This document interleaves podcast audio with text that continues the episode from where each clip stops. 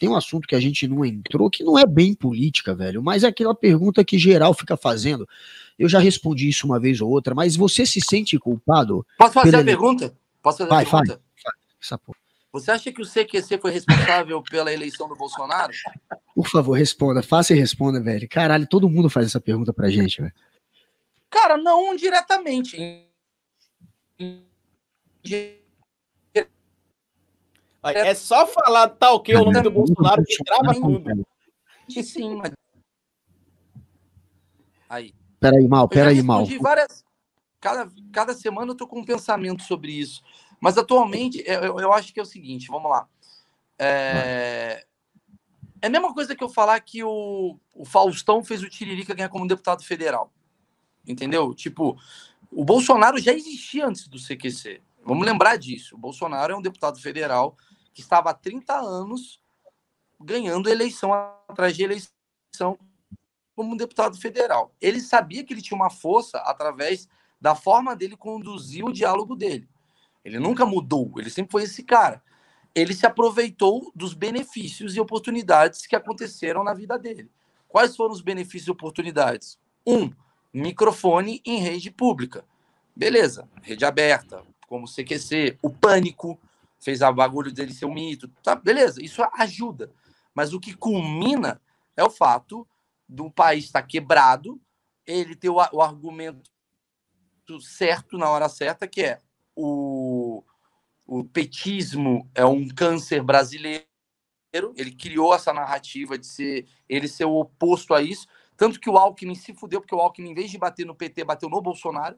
Se o Alckmin batesse no PT, talvez ele poderia até ter chance com essa galera. Então, ele é um cara que ficou bebendo dessa fonte né, inesgotável de olha como a esquerda fode, olha como a esquerda fode, olha como a esquerda fode. E, ao mesmo tempo, a esquerda promovia cada vez mais ele. Porque se você parar para pensar, o Bolsonaro é um filho do que é o petismo, no sentido de ele é o coringa desse Batman, ou ele é o Batman desse coringa. E tudo cresce assim no Brasil, no mundo, né? É os, as coisas, os arquétipos, eles, eles são muito clássicos, né? Você tem esse, esse combate esse, então esse daqui alimenta esse, que alimenta esse. Tanto que o Bolsonaro hoje também alimenta bolos. E o Boulos alimenta Bolsonaro. E Felipe Neto alimenta Bolsonaro, que alimenta Felipe Neto. É radical alimentando radical. Aí você fala, o CQC ele alimentou, de certa forma indireta, com certeza. Porém, eu acredito que se o Bolsonaro não tivesse. Os... É, não pode falar o nome Bolsonaro. Você já percebeu, ele falou Bolsonaro. Mal, mal. Travou, o... velho. Peraí o Jair. Boa! O Jair, o seu Jair, o nosso síndico Jair, ele perceberia em algum momento que bastava ele fazer algumas lives no Facebook ou fazer alguns vídeos no WhatsApp, talvez ele chegaria da mesma forma como ele conseguiu chegar. Sim.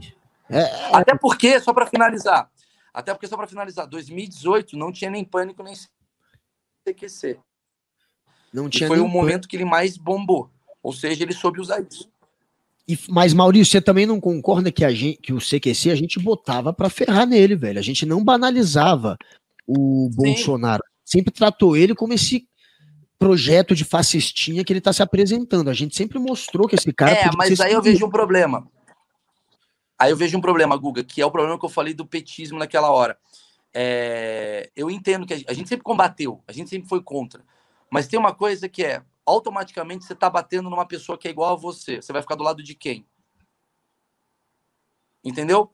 Você Sim. vê uma pessoa que está apanhando de um Guga Noblar, que na cabeça dele é um esquerdista maconheiro que mora com a mãe.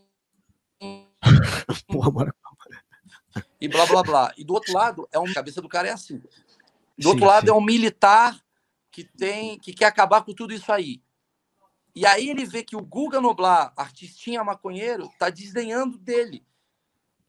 E no fundo, no fundo, o Guga Noblar tá desdenhando desse cara que tá vendo. Ele fala, mano, esse cara tá falando que os métodos desse daí que ele tá zoando tão errados. O quê?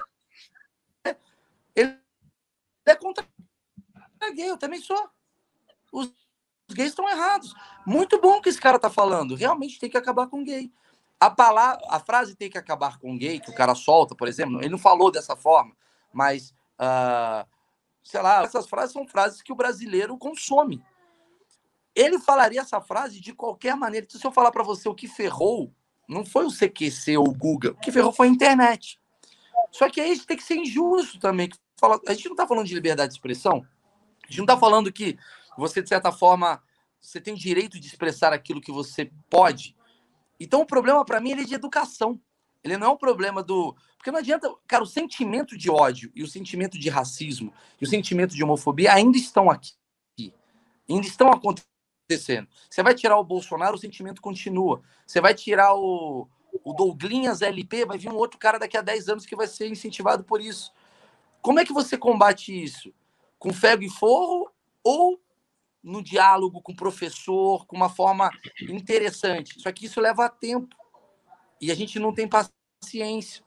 Então a gente vai ser reagente.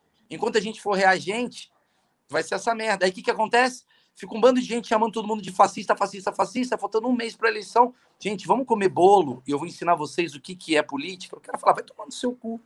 Fica essa briga. Por isso que, assim, ele indiretamente, sim, o CQC contribuiu com o Bolsonaro.